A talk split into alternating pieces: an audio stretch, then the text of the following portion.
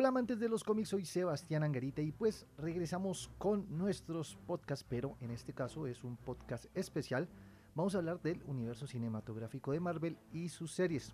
Tuvimos muchos inconvenientes con WandaVision, pero decidimos cambiar nuestro formato y dirigirnos hacia el podcast, donde podemos hablar tranquilamente de la trama de cada capítulo, algunos easter eggs y posibles teorías del futuro de la serie y cómo se pueden encaminar a un futuro universo Marvel en general. Recuerden que pueden seguirnos en Instagram, hazard.comics, en Twitter, hazardcomics86, donde publicamos noticias del mundo de los cómics, y en YouTube, donde obviamente pueden ver nuestros videos. También recuerden que pueden apoyarnos en Patreon, donde cualquier ayuda es bienvenida y podemos seguir con este proyecto que nace solo del corazón geek. Bueno, sabemos que estamos un poco tarde, Falcon y el Soldado del Invierno ya van en su tercer capítulo, pero esto no nos va a detener y queremos que nos acompañen en este podcast cada lunes para que ustedes tengan tiempo para ver la serie, evitar spoilers y entender un poco ese vasto universo de los cómics que está tratando de ser representado en la actualidad. Pero bueno, ustedes estarán preguntando cómo va a funcionar estos nuevos podcasts. En teoría, eh, este primer capítulo vamos a resumir un poco la trama de los primeros tres capítulos. Vamos después a hablar de algunos easter eggs, los más representativos que vimos en cada capítulo. Y finalizaremos con dos teorías que espero que les gusten y que podrían llegar a ser o no realidad dependiendo de todas las noticias y cosas que hemos visto en el desarrollo de cada una de las series del nuevo universo cinematográfico Marvel. Bueno, para comenzar con el resumen de los tres primeros capítulos, tenemos que entender dónde está ubicada esta serie en la línea del tiempo del universo cinematográfico de Marvel. Entonces tenemos que ubicarnos cinco meses después de la anomalía de Westview creada en WandaVision y dos meses antes de Spider-Man Far From Home, que estamos hablando de alrededor de abril del 2024. En el primer capítulo encontramos a Sam Wilson retomando su vida después del blip y realizando misiones varias para el ejército de los Estados Unidos, acompañado por un nuevo personaje, Joaquín Torres. Juntos rescatan a un piloto americano del criminal francés Pat Rock y después de una muy buena escena de acción, Torres le informa a Sam que comenzará a investigar una nueva célula terrorista llamada los Flag Smashers que quieren que el mundo sea igual a como lo fue durante el blip. Después de esto, en una ceremonia dedicada a Steve Rogers, Sam entrega el escudo de Vibranium como un símbolo de la grandeza del Capitán América y así certificándole al gobierno de Estados Unidos que él no tomará el manto del héroe americano.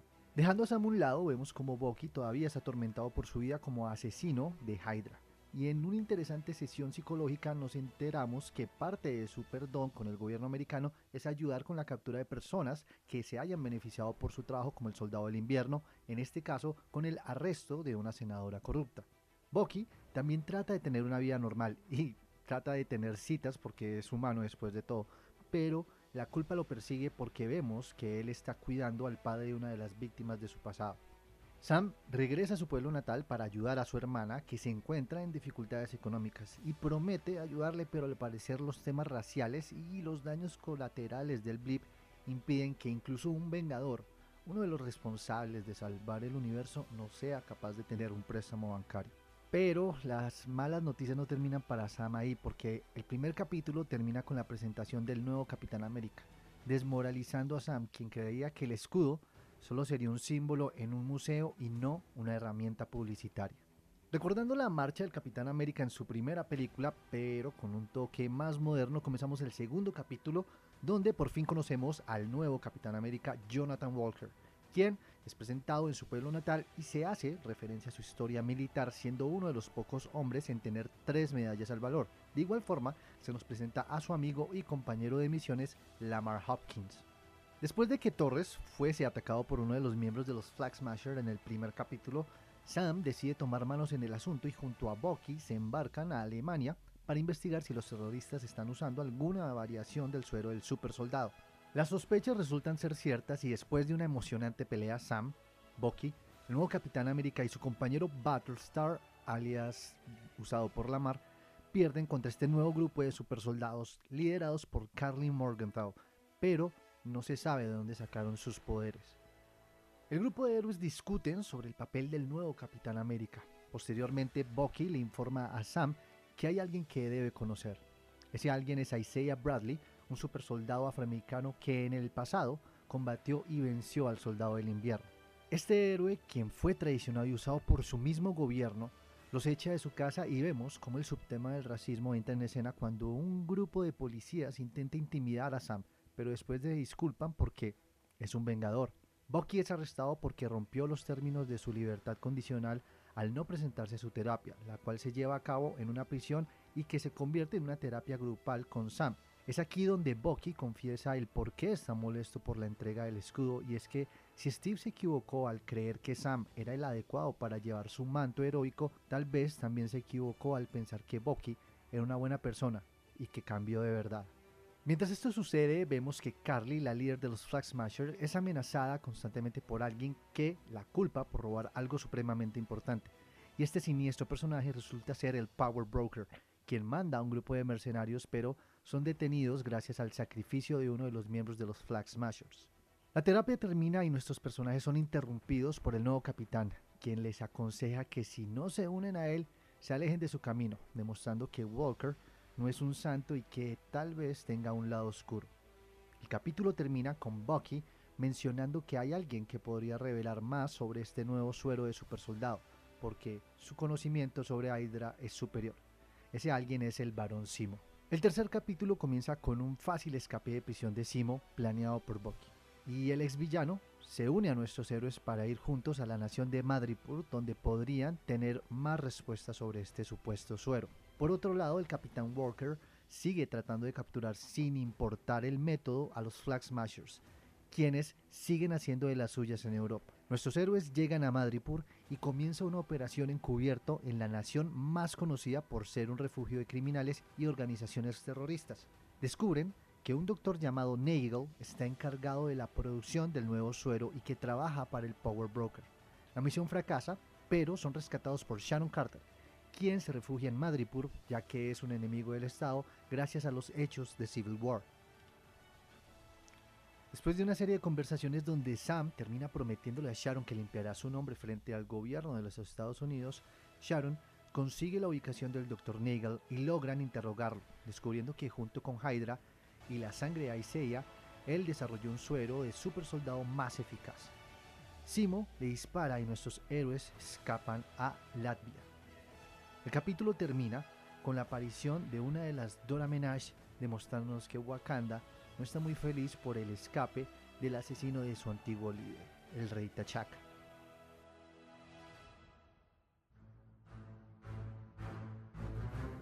Bueno, eso fue el super hiper mega resumen de los tres primeros capítulos de esta muy buena serie de Marvel. Pero ahora vamos con esa información extra que vamos a tener de, gracias a los easter eggs que cada capítulo nos arroja. En el primer capítulo vamos a hablar de la aparición de Joaquín Torres, heredero del título de Falcon, y fue creado por Nick Spencer y Daniel Acuña. Apareció por primera vez en Capitán América Sam Wilson número 1 en octubre del 2015 y como el nuevo Falcon en Capitán América Sam Wilson número 6 en febrero del 2016. La historia de este personaje se lleva a cabo gracias a la actividad del doctor Carl Malus, quien lo vuelve un híbrido entre humano y ave. Entonces por eso termina tomando el nombre de Falcon y es gracias también a la organización de eh, Power Broker, que ahorita les voy a hablar un poco más sobre esto. Después continuamos con la aparición de Badrock, que para los que no saben, Badrock es el Leaping Man, y es uno de los enemigos clásicos de Capitán América, de Steve Rogers, Capitán América, y este personaje apareció por primera vez en El Soldado del Invierno. Él fue uno de los soldados contratados por Nick Fury para secuestrar el Lemony Star, creo que se llamaba el barco de esta película, que se saltó el principio de la película. Después nos enteramos efectivamente en una interrogación que se le hace en la película que él fue contratado para secuestrar este barco y así poder tener la información de que Hydra estaba detrás del lanzamiento del Project Insight, que son los helicarriers grandes que vemos en esta película. Recuerden, en Soldado del Invierno. Después tenemos la aparición de los Flag Smashers, que están inspirados en un supervillano de Capitán América, el Flag Smasher, que tiene ciertas ideas similares a este grupo y que quiere un mundo libre de fronteras y de naciones. Quiere solo una nación.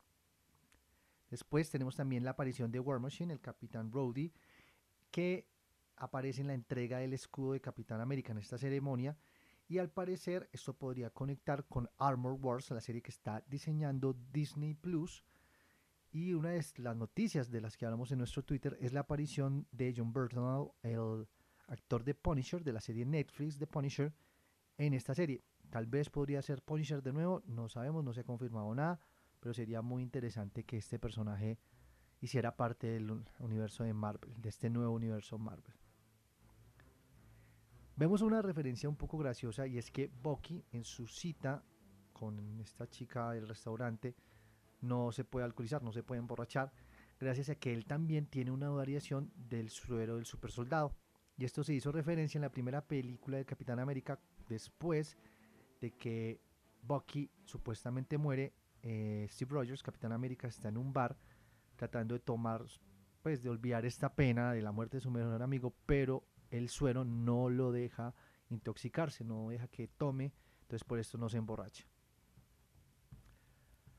Después también tenemos la referencia al suero del super soldado, después de que el capitán Torres, bueno, el soldado Torres, es atacado por el líder, supuestamente el líder de los Flag Smashers, eh, en la operación en secreto.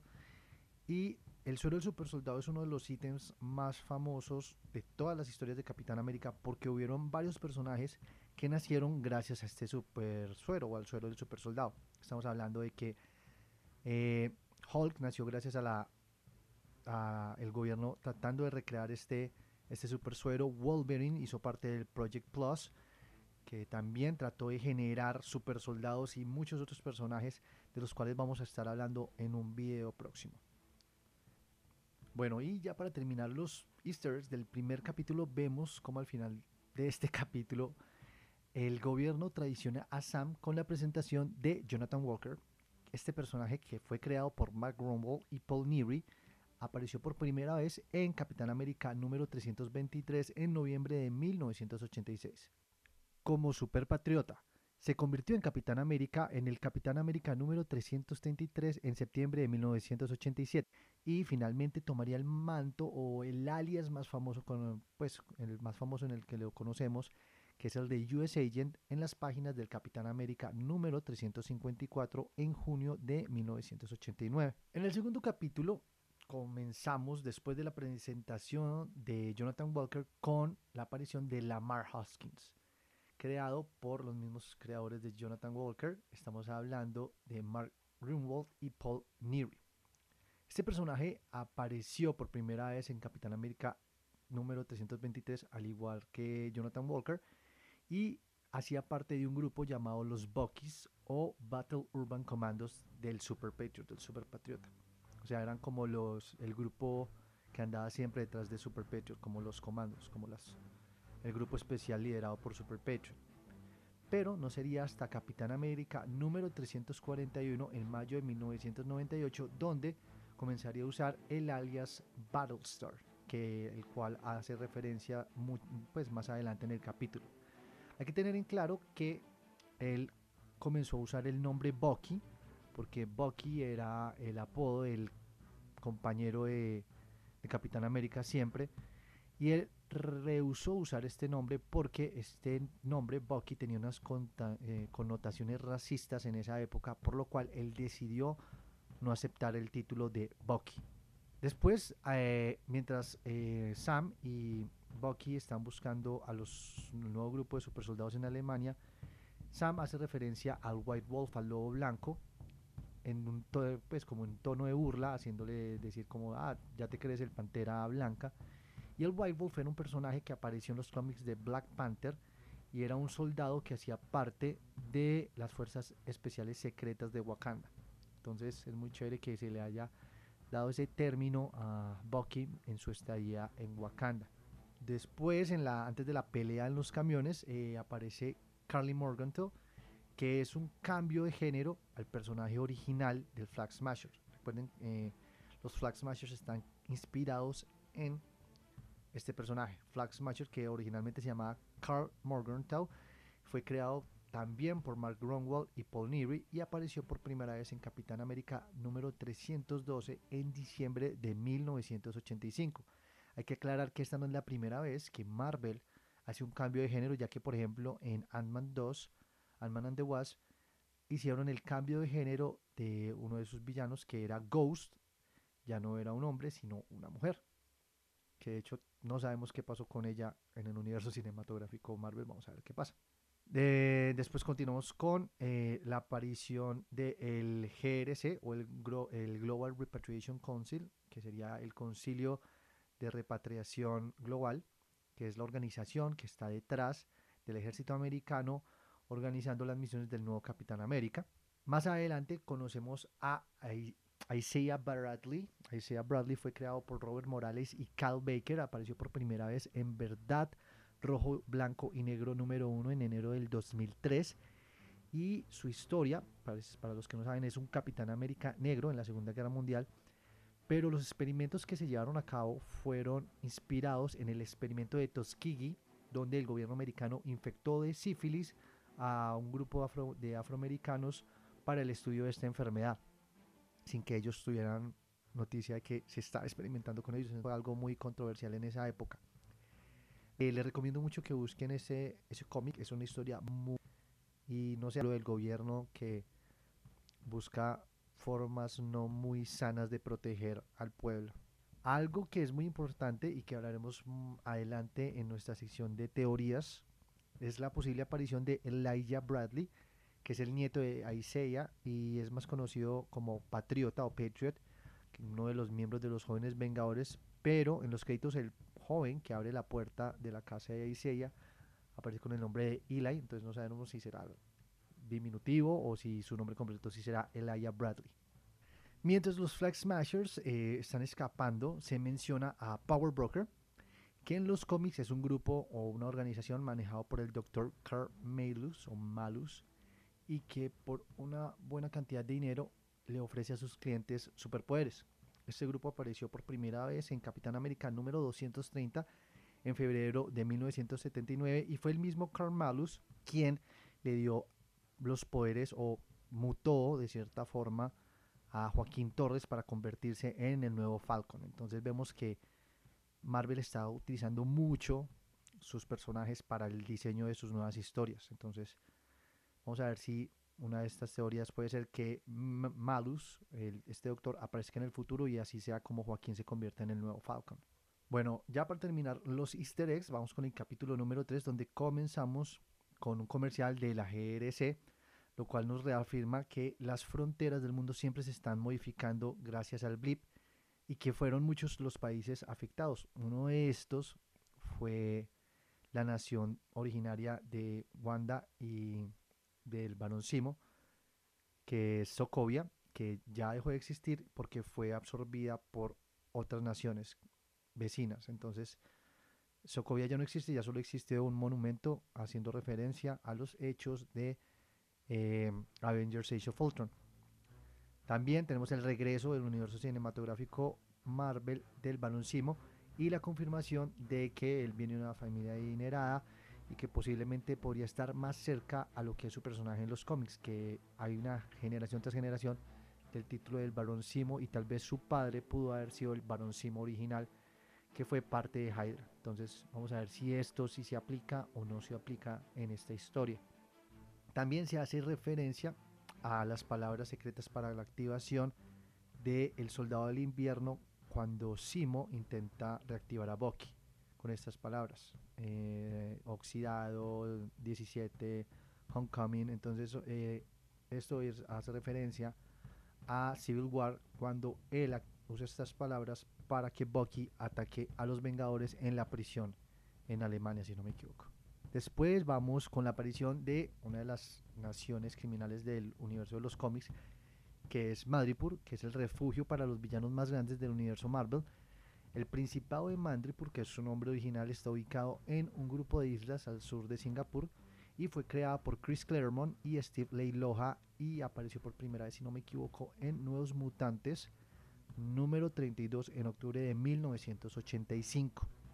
Entonces, Madripoor tiene varias conexiones cercanas a el universo de los X-Men. Entonces, por eso es que hay muchos fans emocionados con la aparición de esta nación, ya que podría significar que los X-Men están a la vuelta de la esquina y podrían aparecer en cualquier momento.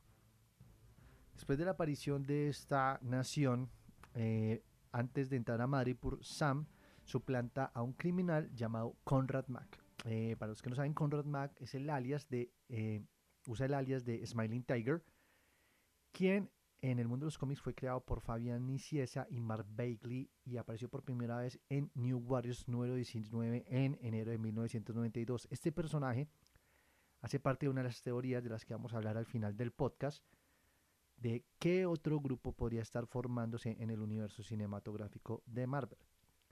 Vemos en los nombres de ciertos establecimientos de Madripoor eh, el nombre del Princess Bar, uno de los lugares favoritos de Wolverine en Madripoor, y por lo general él, usa su, nombre, eh, su sobrenombre de Patch para pasar desapercibido en esta ciudad llena de criminales. Simo Sam y Bucky entran al Bronze Monkey o al mono de bronce. Y este también es otro lugar representativo de, de Madripoor, de esta nación criminal ficticia. También vemos la reaparición de Sharon Carter, quien trabaja para el Power Broker al parecer y se encuentra refugiada en Madripoor.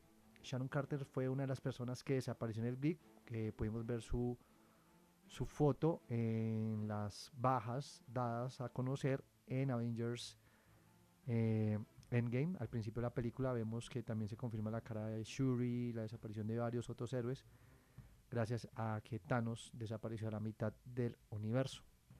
El Dr. Nagel, el encargado de la creación del nuevo suero del super soldado, fue creado por mm, Robert Morales y Kyle Baker, quien en los cómics fue uno de los miembros del proyecto River, que fue el proyecto donde nace Capitán América y después comenzaría el proyecto donde el gobierno tomó un grupo de soldados afroamericanos y fue ahí donde Isaiah obtendría sus poderes de Capitán América. Entonces es un personaje un poco oscuro, pero que no va a tener muchas repercusiones porque Simo lo mató después de confesar todo y cómo hizo el suero para Hydra.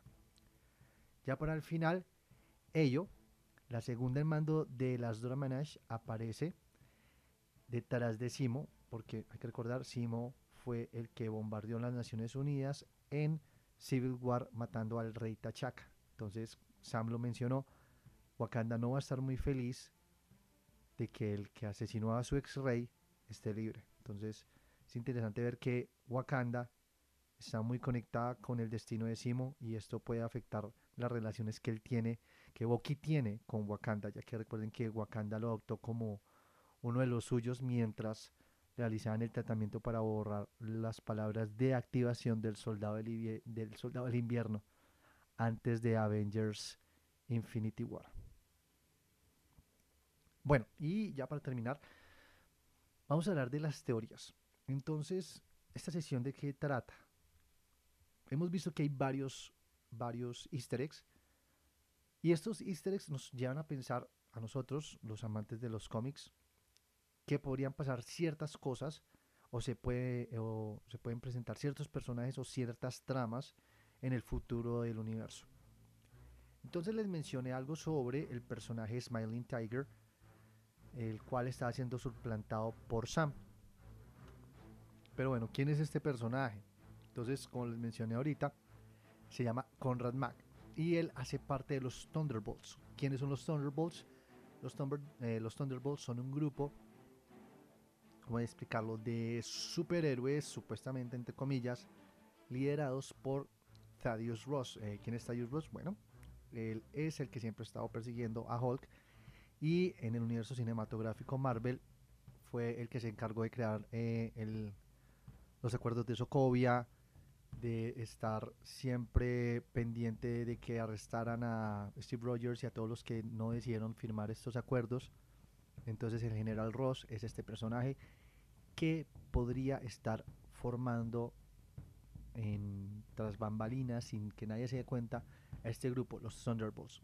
Entonces, Smiling Tiger, Simo hace parte de los Thunderbolts. Eh, en Viuda Negra, la película que esperamos que si salga en julio, eh, aparece Taskmaster y Taskmaster fue también parte de los Thunderbolts y en esta película entonces esto podría indicarnos que tal vez se esté generando este grupo eh, para que Marvel de cierta forma eh, haga como trate de copiar o haga una mejor referencia al Escuadrón eh, Suicida de DC Comics.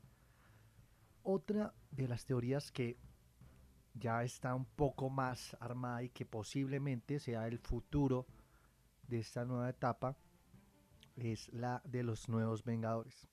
Entonces, a través de castings, de confirmaciones de, actores que han, sido añadidos a diferentes papeles en futuras producciones, varios medios y varias personas de amantes de los cómics han comenzado a hablar sobre los jóvenes Vengadores. Qué pena si me equivoqué, no son los nuevos Vengadores, son los jóvenes Vengadores, los Young Avengers.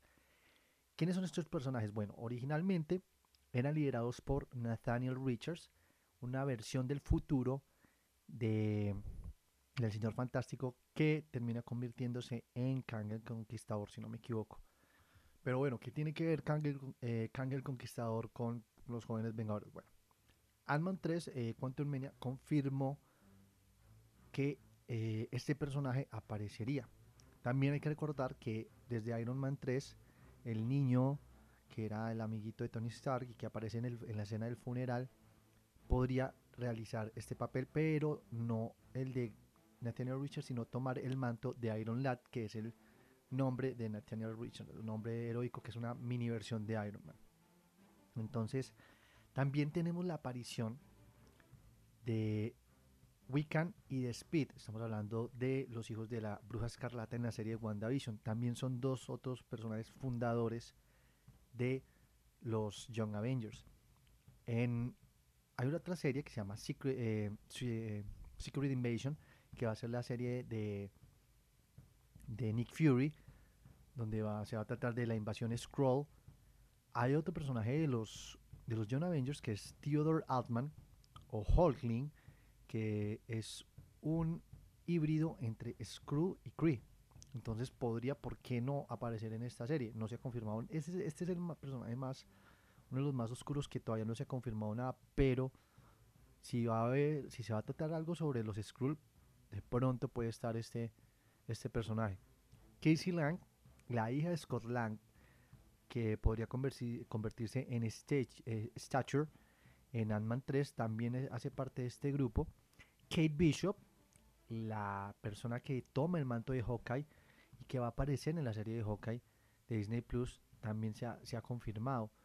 América Chávez también, eh, América Chávez para los que no saben, eh, su alias es Miss América y proviene de una línea temporal alterna y se han mencionado, pues no se ha mencionado, está confirmado el casting de este personaje en Doctor Strange 2, Patriot, y Lai, el sobrino de, eh, qué pena, el nieto de Isaiah, Isaiah en Capitán, en Falcon and Winter Soldier, también es uno de estos personajes Kid Loki, una versión joven de Loki, también hace parte de este grupo y hay que aclarar, también se viene la, serie de Loki. Entonces esto significa que podría haber una versión joven de Loki que haga parte de los jóvenes Vengadores en este nuevo grupo de Vengadores del universo cinematográfico Marvel. No es muy loca la teoría, van a haber varias representaciones de Loki en la serie del dios del, del dios asgardiano. Va a haber una versión femenina, ¿por qué no? Una versión femen, eh, infantil, porque se han hablado de que se, en el casting call ha hablado de cómo se busca un joven actor que lleve ciertas características. Entonces este personaje podría aparecer o no. Esas son las, las dos teorías que tenemos en el momento. La aparición de los Thunderbolts y la aparición de los jóvenes Vengadores. Entonces, esperamos que les haya gustado. Este fue nuestro nuevo formato de podcast que vamos a estar cubriendo después de cada capítulo.